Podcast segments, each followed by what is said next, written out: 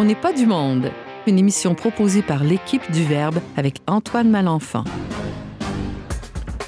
Aujourd'hui, à l'émission, on découvre trois films d'animation coup de cœur de notre chroniqueuse cinéma et télé, Valérie Carrier. On se lance dans une leçon poético-théologique sur le gras, hein, rien de moins, avec notre collaborateur et agent pastoral, hein, Alexandre Dutil. Tout ça. Et finalement, on discute de l'alimentation dans les CHSLD avec la nutritionniste et collaboratrice au magazine Le Verbe, Pascal Bélanger. Bref, on n'est pas du monde.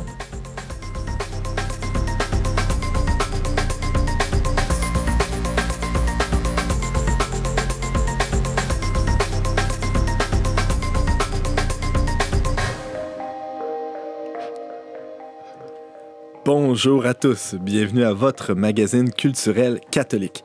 Ici Antoine Malenfant, votre animateur pour la prochaine heure. Et bienvenue à vous, chers chroniqueurs, qui m'accompagnez aujourd'hui autour de la table. À ma droite, mon bras droit, c'est comme ça que ça va dans la vie. Dans le bon ordre. Dans le bon ordre, chaque chose à sa place. Euh, James Langlois, salut. Ah oui, merci encore une fois d'endurer mes petits commentaires. C'est euh, avec, avec grand plaisir que nous accueillons ta désobligeance. Face à moi, Valérie Carrier. Oui. C'est pas ta première visite à On n'est pas du monde. Non, ça commence à faire quelques chroniques, là. On commence à être habitué à ta douce voix. Euh, c'est toujours un plaisir de te recevoir. Merci. Et on a deux euh, recrues. hein. Pour 2017, euh, on- ça prend des recrues. Euh, euh, même si on est déjà en février, on a le plaisir d'accueillir. euh, on commence par euh, Madame, peut-être? Euh, mademoiselle, pour l'instant. Euh, Pascal Bélanger, salut. Salut. Ça va bien? Oui, ça va bien. Euh, tu vas nous parler de, de la nourriture dans les CHSLD. Tu es nutritionniste. On va euh, t'écouter avec grand plaisir dans euh, quelques instants. Parfait. Et Alexandre Dutil, un habitué de la revue Le Verbe qui collabore euh, de très près, même membre du très haut conseil euh, de, de rédaction. Salut Alex. Salut. Alexandre, c'est ta première chronique radio. Euh, tu vas nous parler de quoi? Je vais vous parler euh, d'un sujet euh, qu'on n'aborde pas très souvent, mais euh, faire une lecture théologique sur le gras dans la Bible. Hmm, c'est- c'est- ça me semble succulent tout ça. Ou pas. Ou pas, hein, ça dépend des goûts.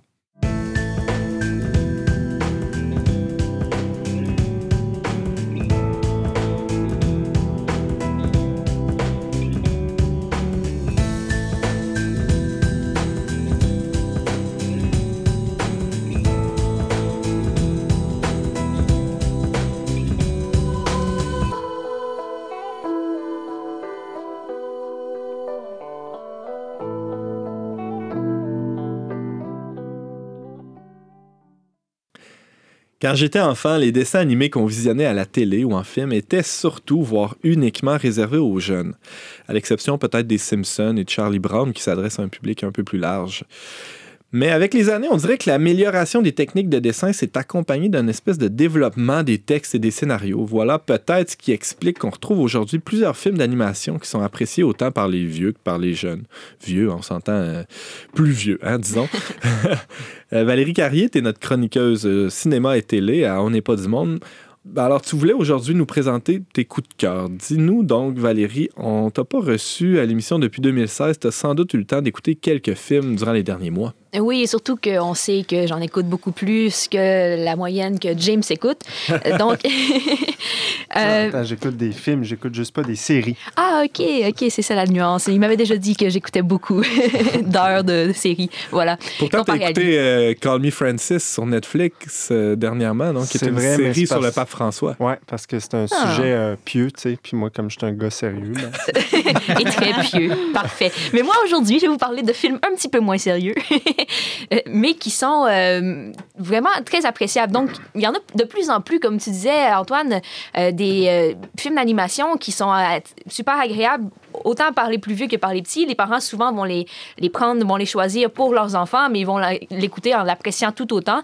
Mais moi, même quand il n'y a pas d'enfants autour, des fois, j'en écoute parce que c'est, sont très appréciables. Le premier de, de- pour aujourd'hui, attention, Roulement de tambour. Sens dessus-dessous. Donc, Inside Out, en anglais, le titre original. En France, on l'a appelé Vice Versa. Mais donc, un film d'animation euh, où on voit les émotions à l'intérieur de la tête d'une jeune fille euh, qui s'appelle Riley, qui a 11 ans. Et donc, les personnages principaux sont ses émotions à elle. Joie, tristesse, peur, colère et dégoût. Hmm. Et puis, euh, on les voit évoluer. Et c'est à la fois très divertissant, humoristique, parce qu'on voit un peu les, les dessous de nos réactions, comment, euh, qu'est-ce qui fait à l'intérieur de notre tête euh, qu'on agit de telle ou telle façon. Euh, D'ailleurs, le film commence avec la phrase Vous êtes-vous déjà demandé ce qui se passe dans nos têtes C'est comme si on voyait ce qu'on peut jamais voir habituellement, mais qui nous définit. Mais à la fois, c'est assez cohérent par rapport à euh, la réalité du psychisme humain, puis surtout pour une jeune fille de, de 11 ans, là, la façon dont les émotions réagissent euh, entre elles, puis la façon dont ça fait réagir la jeune fille, ça a été fait en prenant des avis de psychologues et ça pourrait même être utilisé comme, comme une thérapie là. Ça, pour aider les enfants à se comprendre puis à comprendre ce qu'ils vivent. Ah, ah, James, oui. C'est pas un peu profond pour un film de- pour enfants? C'est un film d'animation, pas nécessairement un film juste pour enfants, un film Ah, familial, disons. Mais c'est justement la force de ce genre de film-là, c'est que euh, ça passe des choses super profondes puis super euh, constructifs à travers du divertissement. Puis, tu sais, les enfants s'en rendent pas compte. Sauf que si on commence à en parler avec eux, de comment le film voit ça, de comment ça fonctionne, on peut transposer ça dans leur propre vie puis ils vont comprendre assez facilement. Un adulte peut faire une analyse un peu plus poussée. Là. Oui, oui, tout à Donc, il y fait. a plusieurs niveaux de, de- c'est ça, niveau de compréhension. On a tous euh, des, des- des petits amis dans nos têtes euh, qui, qui, qui nous parlent des fois. Euh, Est-ce qu'il y a une interaction entre le personnage, euh, une interaction, dis- disons, directe, explicite, consciente entre le personnage, qui est la, la- la jeune fille de 11 ans, et les petits amis dans sa tête? Non, elle, c'est comme si elle vit sa vie normale. C'est vraiment comme si elle était l'une de nous. C'est une jeune, une jeune fille normale. C'est comme si chacun de nous avait ce genre de personnage-là dans notre tête. C'est intéressant aussi parce que leurs interactions, ces personnages-là de, de sentiments de, la, de Riley, ils sont assez basiques parce que les, chez les enfants, les émotions, c'est tout- toute une, toute l'autre. Ils s'échangent de place. Tandis qu'une fois, pendant le film, on voit euh, ce qu'il y a dans la tête de sa mère puis ce qu'il y a dans la tête de son père. Puis là, ça devient super plus complexe. Là. Les émotions sont assises autour d'une table, puis ils discutent entre elles. Puis là, il y en a une qui fait un choix. Puis Oui, parce que, euh, évidemment, c'était ma prochaine question. Le- le- Il n'y a pas une évacuation de l'aspect rationnel de- des décisions, euh, justement par le fait que ce sont- les protagonistes sont des émotions. Euh, Ben, on pourrait dire ça, euh, dans le sens où c'est vraiment pas. C'est c'est vraiment pour comprendre le monde des émotions et non pas pour comprendre. C'est pas le côté des choix rationnels, Ouais, tout ouais. ça. C'est vraiment les émotions. Euh, mais on voit, comme par exemple dans Riley, l'émotion qui prend le plus de place, c'est joie. C'est comme si elle était la chef de la gang. Mhm. Puis d'une pe- d'une personne à l'autre, ça peut être un- une émotion différente qui prend la- le, le leadership. le hein, leadership. ouais. Puis c'est comme si elle prenait aussi ce genre de décision-là. C'est comme si elle, elle, elle était en même temps le, la- le côté décisionnel de Riley. Là. Il y a un peu de ça. Là. On, peut, on, peut, on peut dire ça comme ça. J'aimerais tant que la joie soit le, le- le- le grand leader dans, dans ma prise de décision. C'est un bel idéal, en tout cas. Pour Euh, un enfant, c'est assez, c'est assez normal aussi là, que ce soit la joie. La mère, c'est la tristesse, puis son père, je pense que c'est la colère. Qui, qui- mais d'une personnalité à l'autre, ça peut être différent. Puis c'est intéressant comment ça peut être assez approprié pour euh, les personnalités des gens. Euh, D'où est venue l'idée de, faire ce genre de film-là? Ce- C'est quand même particulier comme scénario. Euh, on n'a pas vu ça euh, ailleurs comme idée. Oui, il paraîtrait en fait que celui qui a. L'auteur de ce film-là, l'idée a germé en regardant sa fille de 11 ans qui changeait d'humeur, qui devenait de plus en plus adolescente, qui... parce que l'histoire est, est- un peu dans cette optique-là. Riley déménage, il y a comme un grand changement dans sa vie, puis elle passe de la fille toute joyeuse, la petite fille toute heureuse tout le temps, à une fille qui, qui- qui commence à avoir des difficultés, de la tristesse, des, puis qui a de la misère à dealer avec ses émotions. là. Donc, euh, euh, il y a aussi cette intrigue-là qui est super intéressante. Un autre film dont tu voulais nous parler, Valérie? Oui, donc mon deuxième coup de cœur pour aujourd'hui, Zootopia. Un film très, très populaire auprès des jeunes. Je ne sais pas si avec vos enfants, vous avez eu l'occasion de voir ça chez vous. Zootopia, je pense que oui. Ah, moi, je l'ai pas vu, mais j'ai j'ai vu mes enfants le voir, en tout cas. Mais c'est un film qui est super intéressant. Genre, l'histoire attire l'attention euh, comme, comme adulte. Là. Regardez ça, ça, ça passe super vite. C'est juste, l'histoire est bonne. C'est pas une histoire pour jeunes, mais qui est assez complexe puis assez bien développée. Et le concept est original. Il s'agit du monde des animaux, euh, tous des mammifères, après leur civilisation. Ils habitent ensemble, ils cohabitent ensemble, tous les, les, les mammifères possibles de la Terre. Euh, et... euh, ils parlent de- du temps où ils étaient sauvages comme d'un passé révolu, puis maintenant ils s'entendent, puis euh, il n'y a plus les prédateurs puis les proies comme avant. Euh, et puis il y a la ville de Zootopia. C'est l'invention du contrat social de chez Jean-Jacques Rousseau, finalement. Ou encore La ferme des animaux de George Orwell, version, version pour Un enfants. mélange des deux. là. Je vois Pascal qui opine du bonnet. Pascal qui est une grande spécialiste de, de Rousseau. Euh, euh, T'as-tu vu Zootopia? Non, pas, pas encore. Ça te donne envie Ça me donne voir? envie, par contre. Continue, Je Valérie. suis pas assez Désolé pour, euh, pour faire la comparaison, désolé. désolé pour la digression philosophique. Mais je trouve ça mélangeant parce que dans les dernières années, il y a eu beaucoup de films d'animation Ouais. avec des animaux. Madagascar, euh, bon, évidemment, Ouais, Madagascar, ça. En tout cas, graphi- moi j'ai vu seulement le premier. Graphiquement, c'était c'était très beau. Euh, L'histoire valait pas grand-chose. Hmm, Personnellement, tandis, là- Tandis qu'ici, avec Zootopia, on Mais a quelque chose. Zootopia, là. c'est- Zootopia, c'est fort intéressant. Puis c'est l'histoire d'une petite lapine qui veut devenir policière à Zootopia, la ville où tout, chacun peut être ce qu'il veut. Euh, mais euh, c'est- ça reste une petite lapine dans un monde où il y a plein de, de- bon, d'anciens prédateurs, donc de gens qui ont des griffes, puis euh, des dents, puis... euh, euh, et, et donc, personne n'y croit vraiment, mais euh, bref, elle devient policière. Puis, euh, il y, a, toute cette relation riche, justement, par rapport euh, au personnage, euh, parce que il y a beaucoup de préjugés qui fait que euh, elle devient policière, mais c'est en fait c'est pour l'image parce que le, le maire voulait qu'elle que Une minorité dire- visible. Ouais, voilà, on peut dire ça comme ça, qu'elle soit policière, puis, mais le boss, le chef de police le, veut lui faire mettre des tickets de parking, point. Puis il faut qu'elle faut, Hmm. qu'elle- se donne à fond, il faut qu'elle cherche des moyens pour pouvoir devenir l'inspecteur qu'elle veut être. Puis euh, à travers ça, elle réussit vraiment à dénouer un problème euh, que la ville connaît à ce moment-là, parce que des différents prédateurs redeviennent sauvages, puis on sait pas pourquoi. tu sais. Oh là là. Mais il y a quelque chose d'intéressant aussi dans le. Ne serait-ce que le titre euh, du, euh, du film, parce qu'il y, y a une utopie dans, dans cette Uh-huh. civilisation-là animale où, où il y a. et, bon, tu sembles l'évoquer par l'intrigue. Il y a, il y a toujours un, un risque que le que le sauvage euh, ressurgisse, euh, ne, ne serait-ce que dans, dans nos civilisations humaines aussi, euh, il y a- il y, a cette possibilité-là. Il y, y a une analogie intéressante à faire. Donc, c'est un film pour adultes euh, aussi. Oui, ben c'est d'abord un film qui va réjouir les tout petits. Là. C'est le euh, J'ai demandé à mon neveu euh, Jérémy de 5 ans, puis il a dit que c'était son film préféré parce que c'était drôle, parce que euh, le lapin accomplit son rêve puis devient policier, puis parce qu'il arrête Flash le paresseux, qui est un personnage très comique.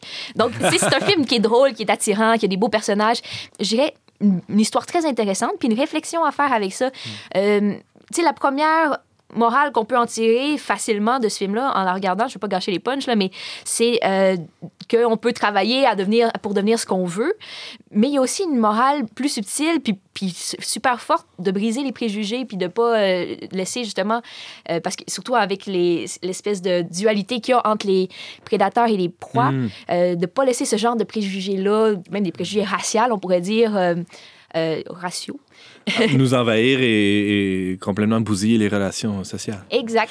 Euh, rapidement, en deux minutes, un troisième film euh, dont tu voulais nous parler? Moana, un film euh, que j'ai vu au cinéma, qui était au cinéma dernièrement, je ne sais pas s'il est encore en, en ce moment, là. Euh, il est arrivé dans les cinémas québécois en novembre 2016. Euh, c'est un conte d'une jeune insulaire du style un peu... une île du, style un peu de la Polynésie française, là, un peu comme Tahiti. Là. Oui. Euh, mais euh, une île qui est coupée de tout, qui a un récif tout autour et qui, qui est une île comme paradisiaque, qui a tout ce qu'il faut pour que la communauté vive sur l'île. Et toute cette communauté-là, justement, met de l'avant qu'il faut rester sur l'île, puis profiter des bienfaits de l'île, tout ça. Mais, et Moana est la fille du chef de clan. Donc, il est prévu qu'elle devienne chef à son tour, mais elle ressent un appel profond pour aller vers l'océan. Puis en même temps, il commence à y avoir des problèmes. Il commence à plus y avoir assez de poissons proches de l'île, tout ça. Et sa grand-mère a un conte qui dit que c'est la faute de- du demi-dieu Maui qui a, vou- qui a voulu voler un, un truc important à un autre dieu. Bon, il y a une histoire mythologique à travers ça, là. Euh, mais donc, l'histoire est belle, puis il y a différentes je dirais, choses qu'on pourrait approfondir, différentes réflexions qu'on peut avoir à travers ça, aussi avec la différence de culture qui est montrée là-dedans, tout ça. Euh, mais une chose que j'ai particulièrement appréciée, c'est la façon dont euh, l'appel est, est particulier pour Moana. Euh, c'est comme l'océan qui l'appelle dans ce cas-ci, là. Ouais. Mais donc, elle ressent un appel fort qui l'attire ailleurs. Et elle se retrouve dans une société qui lui dit non, il faut que tu restes ici, tu es importante ici, tu dois faire beaucoup de bien ici. Et elle est comme déchirée là-dedans parce qu'elle veut faire euh, ce que Entre la parents... convention et sa vocation qui, qui sont presque contradictoires ou euh, Exact, moins, il y a une tension entre les deux. C'est très bien exprimé. euh, puis c'est c'est ça que je trouvais intéressant parce que justement, euh, il y a quelque chose de grand qu'elle peut faire en allant ailleurs et en même temps, c'est difficile de faire ce pas-là parce que tout lui dit qu'elle a tort, en fait. James? Si je ne m'abuse, Valérie, tu t'es pas un peu reconnue dans ce personnage? Sans vouloir entrer dans ta vie privée. Euh, très- euh, oui, très effectivement. D'ailleurs, c'est un ami qui me connaît bien qui m'avait dit que je devais voir ce film-là. Et à un moment donné, j'ai compris pourquoi. Parce que c'est une, une jeune femme qui voit le besoin de, de voyager, d'explorer tout ça. Et puis euh, euh, qui, qui sent qu'il y a tout le poids d'une société qui lui dit que c'est pas comme ça que les choses se font. Alors, euh, pour les, les anticonformistes, euh, allez-y à fond. Pour, euh, pour les autres, ben, peut-être à voir aussi, ne serait-ce que pour l'aspect visuel. C'est c'est quand même esthétique, ce Oui, film. oui, c'est très, très beau, euh, effectivement. Puis c'est un peu musical en même temps, donc c'est agréable. Alors, Valérie Carrier, tu nous parlais de trois films d'animation, en fait, tes trois coups de cœur des, des, euh, des dernières années, on pourrait dire, hein, sans dessus-dessous. Euh, Zootopia, euh, je pense que Zootopia, je vais l'écouter, tu m'as convaincu. Et Moana, merci. Et on s'en va écouter Belleville Rendez-vous, du film d'animation français, d'ailleurs, hein, Les triplettes de Belleville.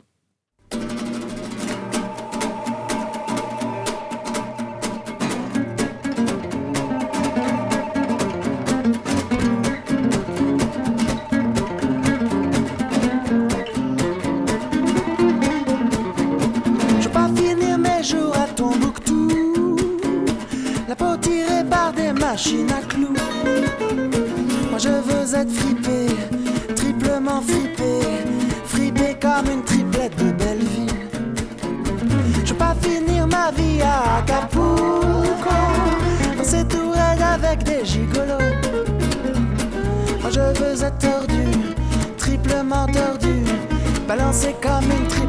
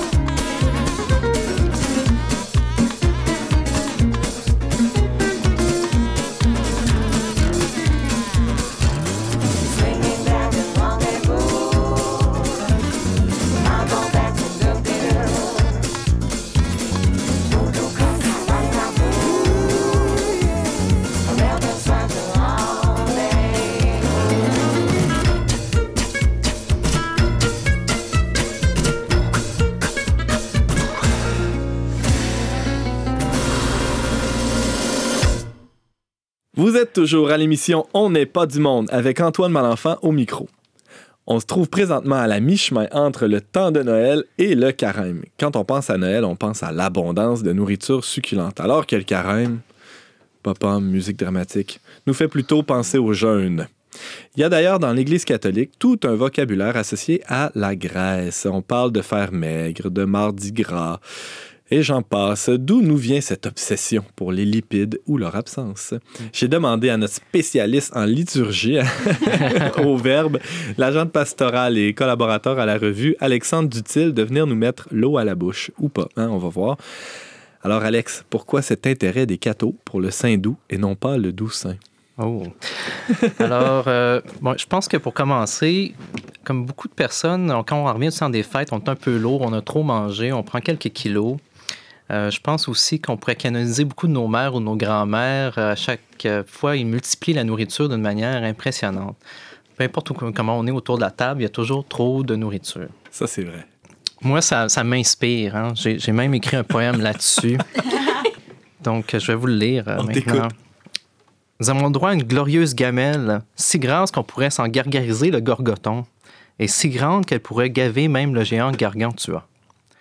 M'engoinfrer me garantit d'être gêné par qu'un gargouillis grotesque, tant que grouillera le gigot, le gésier ou la gelée dans ma grotte gourmande. Mais quel gâchis de ne pas goûter à ce golton grandiose, car toutes ces gâteries gobées me galvaniseront et feront gronder à moi une grâce glorifiante. J'engueule Gloria. Amen. Amen. Non, mais sérieusement, Noël sans nourriture, euh, sans l'abondance, sans le gras, euh, je ne peux pas me l'imaginer. Puis je pense que je ne suis pas tout seul à associer la fête avec le gras, naturellement. Je pense qu'il y a beaucoup de Québécois qui comprennent ça. Il y en a beaucoup qui ont rêvé d'une poutine aux petites heures du matin, un soir de party. C'est associé nécessairement à la fête. tu as bien raison. Mais euh, bon, comme tu viens de le dire, on n'est pas les premiers à faire ce genre d'association-là. Ça date même de, de- du temps des, des premiers écrits de la Bible. Oui, c'est ça. Dans le monde juif, euh, le gras est synonyme de, de richesse, de qu'est-ce qu'il y a de meilleur. C'est la part souvent qui est réservée à Dieu. Euh, je vais vous citer maintenant un livre que vous n'avez probablement pas lu parce qu'il est assez soporifique, euh, le livre du Lévitique. Mais vous allez voir à quel point le gras est présent dans, dans ce récit-là. Il s'agit du récit d'institution d'Aaron et de ses fils comme prêtres, donc la première ordination, si vous voulez. Moïse fit alors approcher le bélier du sacrifice d'investiture. Il prit la graisse de la queue, toute la graisse qui adhère aux entrailles, la masse de graisse qui part du foie, les deux rognons et leur graisse, et la cuisse droite. De la corbeille des azimes placée devant le Seigneur, il prit un gâteau d'azim, un gâteau de pain à l'huile et une galette qui joignit aux graisses et à la cuisse droite. Il mit le tout dans les mains d'Aaron et celles de ses fils. Il fit le geste de présentation devant le Seigneur. Moïse le reprit alors dans leurs mains et fit fumer à l'autel en plus de l'Holocauste. C'était le sacrifice d'investiture en parfum d'apaisement, un mets consumé pour le Seigneur. Ouh là là, c'est pas Montignac, ça. hein? Non, non. Puis, euh, en plus, ça nous fait apprendre que Dieu aime bien l'odeur du barbecue avec la graisse brûlée. Mais il y a des échos jusque dans la, la culture populaire de, de ces traditions-là, non? Oui, ben, je euh, parle de culture populaire d'aujourd'hui, là. Oui, ben on, par exemple, on a gardé l'expression tuer le veau gras. hein. Mais ça, ça vient de la parabole du fils prodigue. Ouais. Si vous vous rappelez la parabole, bon, l'enfant qui était perdu euh, revient à son père. Puis là, c'est le grand, pour marquer que c'est un grand festin, une grande fête, ben, il dit allez chercher le veau gras, l'animal gras. Puis, comme tu disais dans ton introduction, bon, on a gardé l'idée des jours maigres et jours gras un peu dans la culture, même si on en parle moins. Le jour maigre, c'est un jour où on, on faisait abstinence de viande, mais aussi que c'est un jour de pénitence. En théorie, c'était aussi un jour qu'on évitait le gras en, en quantité. Donc, c'est pas vraiment dans le- dans l'esprit d'un jour maigre de manger une demi-douzaine de croissants au beurre, euh, même si c'est pas de la viande. James. À ce qui paraît, là, si on regarde dans les fast-foods comme Subway, tout ça, là, le vendredi, là, les spéciaux sont toujours sur les, les fruits de mer. Ah oui, je savais Ouais. pas ça. Ben, le, le mec, le mec poisson chez McDo, euh, ça. c'est le vendredi que ça se passe. Il y a euh, quelqu'un qui m'a fait remarquer ça. Ouais. euh, elle était scandalisée de voir tout l'impact de la culture chrétienne encore dans notre société. Mauvaise nouvelle pour euh, certains, bonne nouvelle pour d'autres. Ben, hein. c'est ça. Alors, on a aussi le Mardi Gras qui va arriver bientôt, euh, juste avant le carême. Euh, pour ceux qui sont de Québec, euh, vous vous rappelez peut-être de la chanson du carnaval, carnaval, Mardi Gras, carnaval. Mais c'est un jour justement où on mangeait plus pour compenser le fait qu'on savait qu'on allait avoir à se priver pendant les, les- les semaines. euh, Il y a la mi-carême aussi qui, qui Oui. est célébrée à certains endroits où on fait, on, on fait gras. Hein? Allons-y. Euh, Oui, euh, James. Ouais, c'est ça. le- il me semble le mardi gras comme tel, c'est pas. C'est un peu une tradition populaire plus qu'une tradition euh, dans l'Église, on s'entend. Oui, ben c'est ça. Ça venait un peu ensemble parce qu'il y avait la tradition de l'Église du carême, mais très tôt, il est venu s'attacher, bon, comme il en profitait de la dernière journée qu'il pouvait manger, euh, à faire une fête plus ample. Mais c'est pas solennité, on s'entend. Dans, dans la, la liturgie des heures, on reste, euh, on reste dans le temps ordinaire. Sol- mardi solennité mardi gras. Solennité Mardi Gras, ça ferait, ouais, ça ferait étrange. Faudra en parler euh, aux grands liturgistes de ce monde pour peut-être euh, faire des modifications. Pascal? Ben, c'est vraiment présent, je pense, aussi dans les contes là, folkloriques, le Mardi Gras, les fêtes avec euh, l'apparition du, euh, du démon, finalement. Oui, Quand oui, c'est ça. surtout. mercredi Ouais, ouais, décembre. Mhm. Effectivement, ça s'est resté beaucoup euh, Dans l'imaginaire. dans l'imaginaire populaire. Puis comme chrétien, qu'est-ce que qu'est-ce que tu as à nous dire là-dessus? Là? Mais comme chrétien, on a un autre élément euh, gras euh, qui est très important pour nous, c'est l'huile d'olive. Premièrement, parce que le mot chrétien veut dire ceux qui sont oints. Puis euh, dans la Bible, c'est oint par, par l'huile d'olive. Ouin, ouin, ok, ouin, dans le sens de. Non, dans le sens d'onction, James. Non, non, dans le Ok. sens d'onction. Ok, là. merci. Je suis d'accord, ça, ça veut- je suis d'accord avec vous autres, ça veut plus dire grand-chose aujourd'hui, ça, ça sonne un peu insignifiant. Alors moi, je vais vous proposer une nouvelle traduction aujourd'hui, inédite. euh, On a une euh, première ici là, à, à la radio euh, dont n'est pas du monde. Donc, chers auditeurs, euh, portez attention à ce que ce qu'Alexandre Dutil, euh, notre liturgiste en résidence, va nous euh, proposer. donc, euh, au lieu de s'appeler les chrétiens, je vous propose les badigeonnés. Ah, Euh, Y a- y Pour- a-tu l'imprimatur là-dessus? ouais, non, j'ai pas encore l'imprimatur, je vais le demander euh, prochainement. Vous pourrez peut-être trouver cette traduction-là un peu ridicule, mais j'ai des choses à ma défense pour m'aider. oui, ton, ton argumentaire, on, on l'attend, oui. Dans les rites du monde oriental, euh, ça me permet de plugger ma chronique en même temps, euh, qui porte le même nom, Rites du monde, dans, Dans la- le- dans le magazine euh, Le Verbe. donc, dans les traditions orientales, chez les chrétiens de rite byzantin, lors de veilles solennelles, donc les jours, euh, la veille d'une fête importante, par exemple euh, pour Pâques ou d'autres fêtes comme celle-ci, euh, le prêtre va faire une onction d'huile sur le front des fidèles, mais il le fait à l'aide d'un pinceau. Donc, Littéralement. littéralement, il les badigeonne. Donc, euh, très chers frères et sœurs badigeonnés, euh, je pense que vous pouvez comprendre facilement à quel point c'est important l'huile pour nous, parce qu'on s'en sert dans plusieurs de nos sacrements. Le baptême, la confirmation, l'ordination et aussi pour l'onction des malades. C'est une partie intégrante de la foi chrétienne.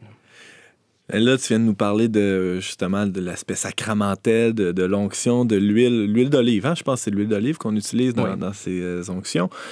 Pourquoi le gras et l'huile sont autant liés euh, à la fête? On a vu quelques références euh, bon, de l'Ancien Testament, du Nouveau Testament, mais qu'est-ce qui fait que c'est encore si intimement lié? Ben, si vous me permettez le jeu de mots un peu nul, c'est que dans le langage biblique, la graisse, c'est, ça égale la grâce. Oh là là! Euh, on y voit une- un moyen de parler de l'abondance que Dieu nous donne. Ouais. Donc, euh, je vais citer le psalmiste là-dessus qui dit euh, Oui, il est bon, il est doux pour des frères de vivre ensemble et d'être unis. On dirait un baume précieux, un parfum sur la tête qui descend sur la barbe, la barbe d'Aaron qui descend sur le bord de son vêtement. Ça dégouline, bref. Oui, c'est ça. Donc, euh, vraiment, l'idée de la graisse qui dégouline, mais c'est la surabondance de Dieu aussi dans, cette- dans cet esprit-là. À l'office, euh, quand je restais chez les Dominicains, on était deux, trois à partir arrêt à chaque fois qu'on faisait ce psaume-là. Là, on de, de s'imaginer. Non, mais c'est quand même drôle. Tu t'imagines ça, tu es en train de prier, puis tu vois comme tu as une image de, de, de, de l'huile qui tombe sur de la barbe. Puis je Non, peux pas m'empêcher de penser aussi, ben, tu évoquais l'onction euh, bon, des chrétiens, mais aussi dans l'Ancien Testament, quand euh, le prophète va visiter David. Bon, évidemment, là, il va voir Jessé, il demande ses- de lui présenter ses fils, puis là, il dit, ben, puis t'en as pas un autre? Ben, euh, Jessé finit par dire, ben oui, il y en a un dans le champ là-bas qui garde les moutons. Le prophète se rend, et là, qu'est-ce qu'il fait? Il prend sa cruche d'huile, puis il verse sa tête. Mhm. Imaginez la face de David, qui est un, peu tout sur- un peu surpris, il comprend pas ce qui se passe, mais en fait, peut-être, euh, vu que c'était dans la culture de, de l'époque, Mhm. devait un peu se douter qu'il se passait quelque chose d'important. De, de- Oui, c'est, un peu la réaction que j'ai eue d'ailleurs en écoutant l'ordination des deux nouveaux évêques auxiliaires de Québec. J'avais jamais vu ça. Puis là, à un moment donné, je vois le, justement l'archevêque qui, qui verse de l'huile sur la tête. Là, j'ai fait Hein? Mais pas juste un peu, là. Non, non, pas juste un peu, là, beaucoup d'huile, tu sais, dans les cheveux puis tout. Là, je, je pensais pas. Là, ça me, j'ai probablement eu la même réaction de David. Mais l'évêque, lui, savait ce qui se passait. euh, le- les nouveaux évêques savaient. euh, En tout cas, j'espère pour eux. Alexandre? Donc, euh, pour conclure, euh, je dirais, euh, la prochaine fois que vous mangez trop gras, rappelez-vous que des merveilles de Dieu dans votre vie. Hein, faites l'association comme on, on le fait dans notre tradition. Mais quand même, un dernier avertissement, le gras, comme tout le reste, c'est meilleur avec modération. Comme disait le sage Ben Sirac, il y a un moment pour tout et un temps pour toute chose sous le ciel. Ça ne peut pas toujours être la fête. Je vous suggère de bien digérer le gras comme la grasse en faisant des exercices, physiques ou spirituels, de peur qu'une indigestion vous fasse faire une crise de foie. Oh! Ça, c'est ben, c'est ben Sirac, ça? Non, ça c'est de moi. OK. La citation était finie depuis deux lignes déjà. là. Ben, la- le parallèle est intéressant. Entre la, la, la grâce et la, la graisse. C'est un- une très belle analogie qui, en fait, quand on a une abondance de, de grâce, euh, c'est important de prendre le temps de digérer, laisser descendre ça et, et- et de s'en rappeler les jours plus maigres, en quelque sorte, euh, de, de ces moments de grâce-là. Un peu comme d'un point de vue plus alimentaire, euh, après un repas bien gras, c'est important de, de se donner le temps de laisser descendre tout ça. Euh, la digestion peut être plus lente. euh, Ouais. Euh, Surtout En fait, ne pas manger de porc avant d'aller se coucher. ouais, mais ça, c'est une autre théorie. On aura l'occasion de- d'y revenir dans une Pardon, autre chronique. Pascal. Ben, je voulais juste dire qu'en fait, le gras, ça ralentit vraiment la vidange gastrique. là. Donc, d'un point de vue nutritionnel, c'est vrai que c'est plus long à digérer. Euh, Parole de nutrition. Oui, c'est ça, j'allais le spécifier. Hein? Pascal est nutritionniste professionnel, donc euh, t'en sais quelque chose. Alexandre Dutil, tu nous faisais une truculente et originale théologie de la Grèce. Je tiens à spécifier que euh, ce qui a été dit euh, ici au micro euh, n'a pas une valeur euh, théologique et dogmatique absolue. Donc, c'est- une exploration théologique, bien entendu, qui se veut plus poétique que théologique, finalement, en quelque sorte. Alors, tu es agent de pastoral, rappelons-le, à la paroisse Saint-Patrick de Québec et tu collabores assez régulièrement à la revue Le Verbe pour la, la chronique Rites du Monde, dans laquelle tu nous fais découvrir euh, surtout les rites orientaux, des aspects de, ces rites-là qui, nous sont inconnus. Par exemple, dans une de tes chroniques, j'avais appris qu'il y avait des dizaines de, de rites euh, différents de celui qu'on connaît, qui est le rite romain, finalement. Alors, merci beaucoup d'avoir été avec nous. On te lira avec plaisir dans le Verbe. Merci.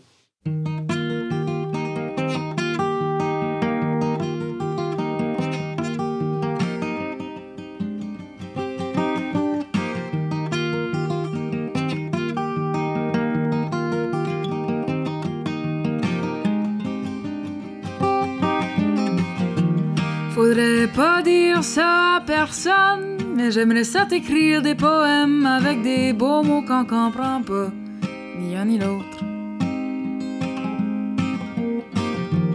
J'aimerais ça qu'on se fasse une soirée avec des petites fleurs puis des chandelles, mais je trouve ça kitten pour mourir, puis aussi. Au pire, on rira ensemble, on mangera du craft dinner. C'est tout ce qu'on a besoin. Au pire, on rira ensemble, on mangera du craft dinner. C'est tout ce qu'on a besoin.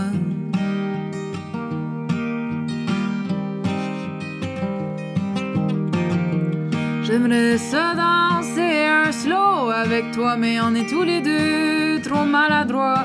J'aurais peur de marcher dessus puis de casser un orteil. J'aimerais ça qu'on se regarde dans les yeux puis qu'on se dise des belles affaires. Ça sortira peut-être tout à l'envers. Ben au moins nous autres on se. Au pire on rira ensemble. On mangera du craft dinner. C'est tout ce qu'on a besoin. Pire, on rira ensemble. On mangera du craft dinner. C'est tout ce qu'on a besoin.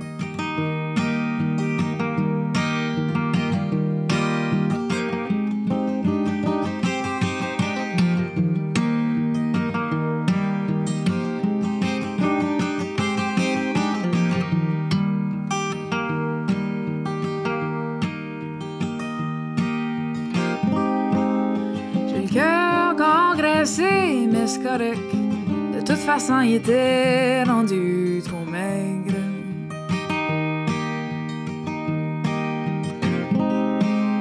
J'ai le cœur congressé, mais c'est correct. De toute façon, il était rendu trop maigre.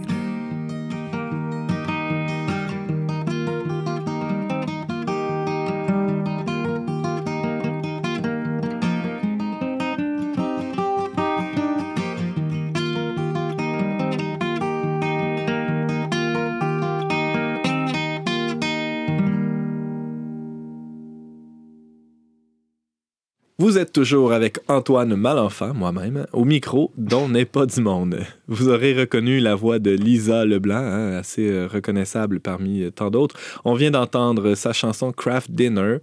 tiré de son premier album éponyme. À la fin du mois de novembre dernier, en 2016, on a appris que le ministre de la Santé, Gaétan Barrette, songeait à hausser le budget consacré à l'alimentation dans les centres hospitaliers de soins de longue durée du Québec, communément appelé CHSLD. Rappelons que, dans les mêmes jours, il avait convoqué les députés et journalistes en vue d'une dégustation de menus qui sont servis aux résidents des centres publics. Ça avait été un, un grand spectacle, finalement, en quelque Quand sorte. même. Même si cette euh, mise en scène, hein, ni plus ni moins, du ministre Barrette a fait pas mal jaser quelques semaines avant Noël, on pensait qu'il pourrait être bon de se pencher un peu sur la question. On a invité notre collaboratrice euh, Pascal Bélanger, qui écrit euh, parfois dans la revue Le Verbe et qui est nutritionniste dans un CHSLD, afin qu'elle vienne nous éclairer de sa science sur les patates en poudre. Sérieusement, Pascal, qu'est-ce Oui. qu'une nutritionniste et euh, est-ce que ça fait juste se soucier des nutriments qu'on ingère, une nutritionniste? Ouais, je suis contente que tu me poses la question parce qu'il semble quand même y avoir un peu de confusion. Là. Souvent, quand je parle de mon travail, il y en a plusieurs qui sont surpris, qui ne pensent pas vraiment euh, euh, qu'une nutritionniste, ça travaille avec, en fait, une équipe là, sur le terrain, vraiment en, en sciences euh, médicales, en, en sciences de la santé. D'emblée, on, on pourrait t'imaginer te promener avec une petite balance, puis tu pèses euh, les protéines, les glucides. C'est euh, ça. Elle fait la Exactement. morale aux gens. Non, mange pas ci, mange faire pas les ça. menus. euh. en fait, une nutritionniste, tout d'abord, ça évalue toujours l'état nutritionnel euh, des patients qui lui sont confiés, toujours tout dépendant des problématiques constatées ou des, euh, des besoins là, de la personne. Puis, en fonction de cette évaluation-là, la nutritionniste, ça vient vraiment établir un plan de traitement nutritionnel adapté toujours là, aux besoins. Puis, c'est sûr, bon, qu'en centre d'hébergement ou en CH- CHSLD, euh, il y a plusieurs résidents qui ont des difficultés à avaler. Donc, c'est quelque chose que la nutritionniste fait aussi là, en équipe ou seule, c'est-à-dire l'évaluation de la déglutition. Avec l'ergothérapeute, par exemple, ou le Exact. médecin traitant. L'orthophoniste aussi sont Ah ah. souvent impliqués là, dans ce champ-là. Donc, euh, on- nous, en fait, notre rôle, c'est de s'assurer que ce qui est mangé soit sécuritaire aussi. là. Donc, que la texture, la consistance des aliments conviennent là, aux patients là, qui ont des fois des maladies qui affectent justement la- les fonctions, là, la, la déglutition. En vue, par exemple, d'écarter des risques d'étouffement. Exactement. Super. Alors, euh, on peut, dans le fond, considérer, à, à la lumière de ce que tu viens de nous, nous expliquer, que le repas, c'est un peu vu comme une activité euh, chez ces gens-là qui, habitent en CHSLD. Oui, parce qu'en fait, un CHSLD, c'est un milieu de vie là, pour les résidents. Euh, c'est sûr qu'il y a toutes les problématiques médicales dont je parle, mais en, en gros, euh, pour plusieurs résidents, c'est l'unique activité de la journée. Vraiment. Donc, on veut, on veut que ça soit bon, sécuritaire, c'est une chose, mais agréable. Et donc, c'est un peu notre rôle aussi en comme nutritionniste en, en centre d'hébergement. Alors, ça veut dire que, euh, j'imagine, si la principale activité, c'est que les, les résidents sont assez malades ou peu actifs ou il y a- il y a- l'auto- Oui. leur autonomie est assez euh, Exactement. Dans limitée. En fait, il fut un temps, on me disait ça, là, où je travaille, que les résidents en CHSLD étaient plus actifs, ils conduisaient encore leur voiture, faisaient plusieurs sorties par semaine à l'extérieur. Mais ça a énormément changé dans les dernières années avec le vieillissement de la population. euh, les personnes, bon, vivent de plus en plus âgées. Et donc, les, ceux qui sont hébergés en CHSLD, c'est ceux là, qui, sont, qui ont une polypathologie, donc qui ont plusieurs maladies euh, et une grande perte d'autonomie qui est associée à, à ces maladies-là multiples. Donc, finalement, le CHSLD, c'est vraiment l'ultime ressource d'hébergement. Euh, donc, c'est ça, pour plusieurs résidents, en fait, quand, quand ils arrivent, là, ils ont quelques mois à vivre, certains quelques années, là, mais euh, ils sont très limités là, dans leurs activités.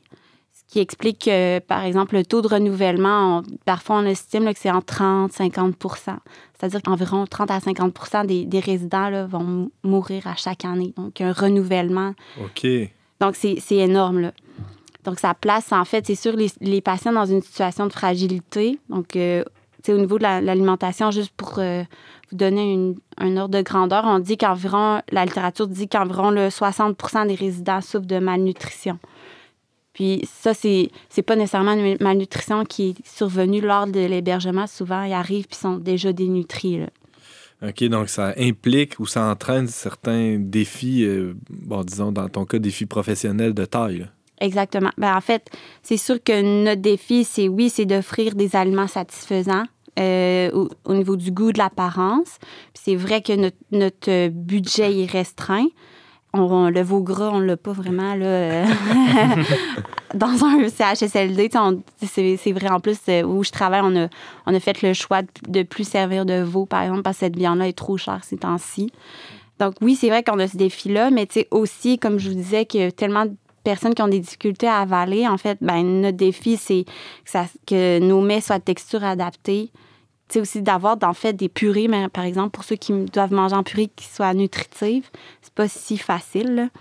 Donc, oui, la nutritionniste, son défi, c'est de, de s'intéresser à la valeur nutritive, mais aussi à la texture, à la consistance. Donc, il y a plusieurs choses à considérer. James, J'imagine que les, la nourriture qu'on retrouve dans les CHSLD ne diffère pas tellement de celle qu'on retrouve dans les milieux hospitaliers. C'est vrai. En fait, euh, c'est des styles de mets qu'on retrouve euh, souvent en- en- à l'hôpital. Mais par contre, euh, à l'hôpital, il y a beaucoup plus de contraintes, de restrictions. C'est nous, une diète sans sel à- en CHSLD, on veut pas ça. Là. On veut pas, ou sans sucre. C'est pas quelque chose qu'on va préconiser parce qu'on veut pas que les patients aient des restrictions dans ce qu'ils mangent, sont en fin de vie. Donc, euh, il y a vraiment beaucoup, beaucoup moins de, restrictions dans le menu.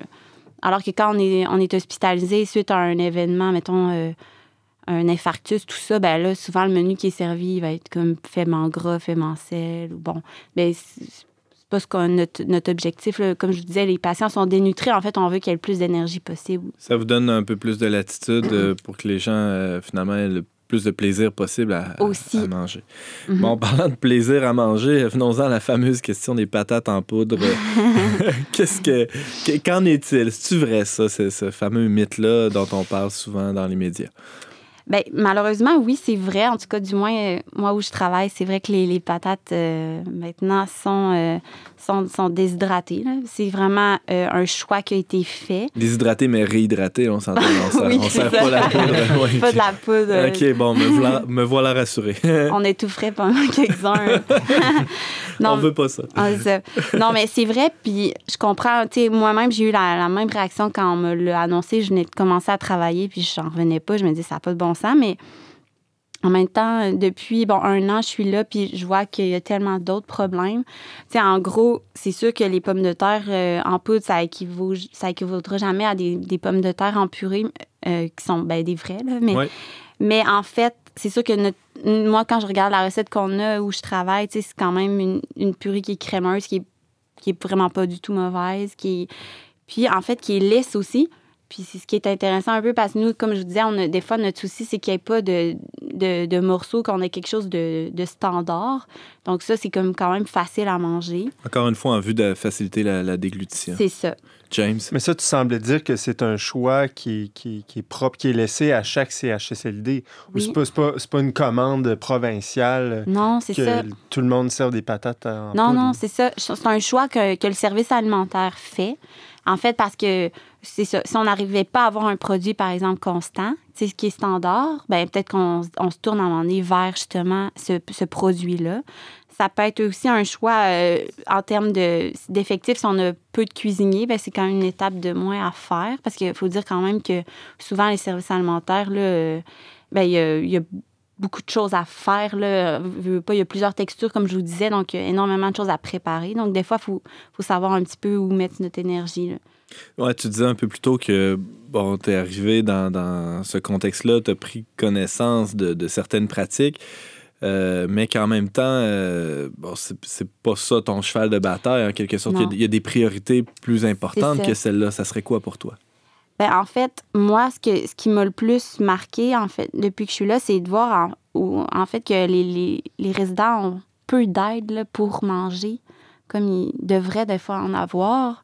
Puis c'est pas pour, euh, pour vraiment comme euh, mettre la, la faute sur les préposés aux bénéficiaires, parce que vraiment, ils font un, un très bon travail, mais ce sont les préposés aux bénéficiaires qui doivent aider ou carrément, des fois, alimenter les résidents. Puis ce qu'on voit sur le terrain, c'est que il manque de temps, qui s'est fait vite, qui s'est fait des fois là, vraiment sans justement accorder euh, euh, d'importance à la personne. C'est pas tant un problème de, de, de, de- de qualité des ressources euh, humaines en place, mais plutôt de, quantité, de finalement. quantité, c'est ça. Donc, tu sais, le ministre Barrett, il disait non, il y en a assez là, de préposés, mais moi, ce que je vois, puis ce que plusieurs constatent, c'est que c'est faux. Là. Vraiment, on a de plus en plus des résidents qui ont besoin d'aide. Je vous disais tout à l'heure qu'on on, s'en vient dans les CHSLD avec une clientèle qui est plus, euh, plus malade. Ouais. Donc, c'est pas rare là, de voir que plus de 50% sur un étage ont besoin vraiment d'aide totale pour être alimentés. Donc, si on a, si on a deux, trois personnes pour les alimenter, ça marche pas. là. Dans un temps assez restreint, c'est parce que le, le repas ne ça. peut pas s'éterniser sur toute la journée. Exactement. Donc, tu sais, moi, j'en vois souvent bon, qui, en- qui alimentent deux, trois personnes en même temps. Donc, c'est sûr que dans ce temps-là, on est moins comme. euh, on est moins euh, axé sur aussi comment ça se passe au niveau de la déglutition. Tu sais, Il y en a qui s'étouffent parce que ça va trop vite. Ça pose des problèmes. Puis l'autre chose, ben, c'est censé être une activité, comme on disait, censé être agréable. Puis en ce moment, c'est pas tellement ça qu'on voit. là. fait que c'est quand même. C'est ça qui en tout cas pour moi, qui est beaucoup plus, qui est beaucoup plus grave là, tu sais, que, que les, les- les pommes de terre en, en poudre, là, parce que, parce que tu sais, si je regarde l'assiette qui est servie, bon, c'est sûr, c'est pas, c'est pas du gros luxe, mais c'est quand même nutritif, c'est quand même, c'est, quand même nourrissant, c'est quand même bon. là, Puis d'ailleurs, chacune de nos expériences, je pense, peut en témoigner en, en ce sens que le, le- le repas, au-delà d'une activité euh, strictement nutritionnelle, est d'abord une activité sociale ou un, rapport à l'autre où euh, on se nourrit euh, autant, sinon plus, de la présence de l'autre dans un repas. Euh, donc, évidemment, bon, manger seul, ça, ça peut représenter bon, soit un défi ou, ou même quelque chose qui, qui est difficile, mais aussi, euh, aussi au niveau de la, de la déglutition, de l'aide à l'alimentation, d'avoir euh, ce, Mhm. ce rapport-là, cette relation d'aide-là euh, peut être... Mais tu sais, on est des aides de relation. Donc, Mhm. manger, c'est ensemble. Donc, euh, c'est sûr que c'est une dimension vraiment importante. Là. de, de- une dimension de laquelle euh, vous, les nutritionnistes, vous, vous tenez compte, On si je comprends bien. soucie, oui, Ok. exactement. Pas juste pour les personnes âgées, là, on pourrait en parler longuement, mais dans les familles aussi. Dans ta là. prochaine chronique, peut-être. Exact. James, Donc, si je comprends bien, toi, avant d'investir pour améliorer la qualité de la nourriture, tu investirais pour euh, augmenter le, le nombre de préposés? Oui, oui, ça, c'est sûr. Parce que si on, on a beau servir les plus beaux euh, repas, les plus, les plus chauds, peu importe, mais si en fait, dans la réalité, c'est servi de façon tout croche, si je peux dire, là, tu sais, que c'est servi à moitié, que. ben, on, on le rappelle, euh, on, on le rappelle qu'en place, il y a de nombreux euh, préposés qui, qui se dévouent et qui font, qui font ce travail-là Oui, euh, oui, très oui. bien. C'est plutôt un manque de ressources que- et un manque de temps qu'un problème de Mhm. compétences des gens en place, déjà en place. là. Exactement. Mm. Et au- au-delà bon, de l'augmentation du, du nombre de ressources dans les CHSLD, est-ce qu'il y aurait d'autres voies, peut-être plus simples ou, ou je ne sais pas si c'est plus simple, d'autres solutions à envisager? Ben, c'est sûr que hum, je pense que sur le terrain, ce qu'on voit, c'est que lorsque les familles sont impliquées, par exemple, lorsque un enfant vient, euh, vient au repas pour aider son, son parent à manger, on voit là, que ça, premièrement, donne un grand coup de pouce aux préposés, parce que ça, bon, ça leur donne évi- évidemment plus de temps pour aider les autres. Mais aussi, on voit que le, le patient, le résident, va manger beaucoup plus. Mm. Euh, il va avoir beaucoup plus de plaisir. Euh, nous, on a. J'ai en tête là, un résident qui, en fait, euh, il mange absolument rien quand sa, sa fille n'est pas là. Il va, s- il va prendre de l'ensure, c'est tout, il n'a pas d'appétit.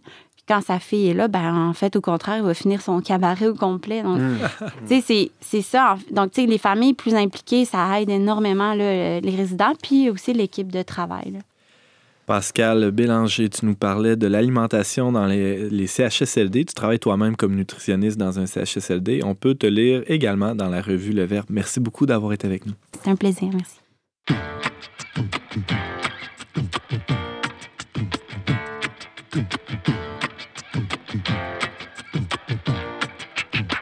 If you say this is pop, singing to a tune with a rhythm like this, would it be so unpopular for a singer like me to be bringing up the fact that we're all gonna go? Some people swear they say they know where. For me, it's a mystery. But whichever way you see it, you have to admit it and live it and live it. We all kick the bucket in the end, the end. All the girls kick the bucket in the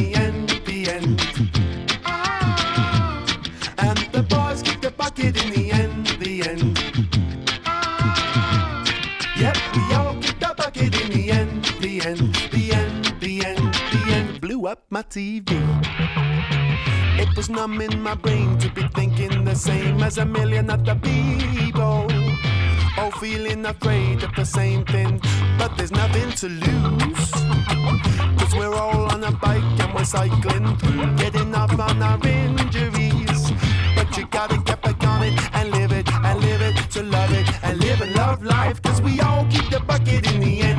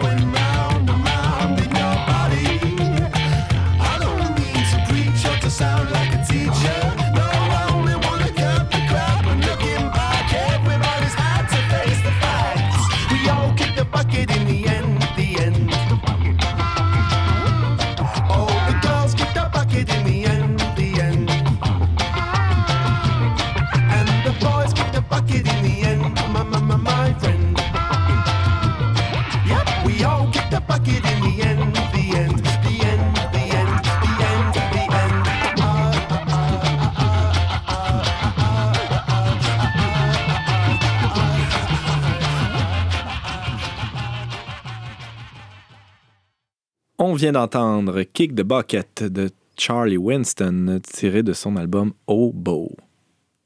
On recevait cette semaine euh, à l'émission On n'est pas du monde Valérie Carry qui nous présentait ses films d'animation coup de cœur, Alexandre Dutil qui nous faisait une leçon poé- poético-théologique sur le gras, la graisse et toutes ces bonnes choses, et Pascal Bélanger, hein, on reste dans le domaine nutritif, qui nous parlait de l'alimentation dans les CHSLD du Québec. Merci d'avoir été des nôtres. On vous attend la semaine prochaine, même heure, même antenne, pour un autre magazine dont n'est pas du monde. Au choix musical, James Langlois, à la réalisation technique, Yannick Caron, à l'animation, Antoine Malenfant. Cette émission a été enregistrée dans les studios de Radio Galilée.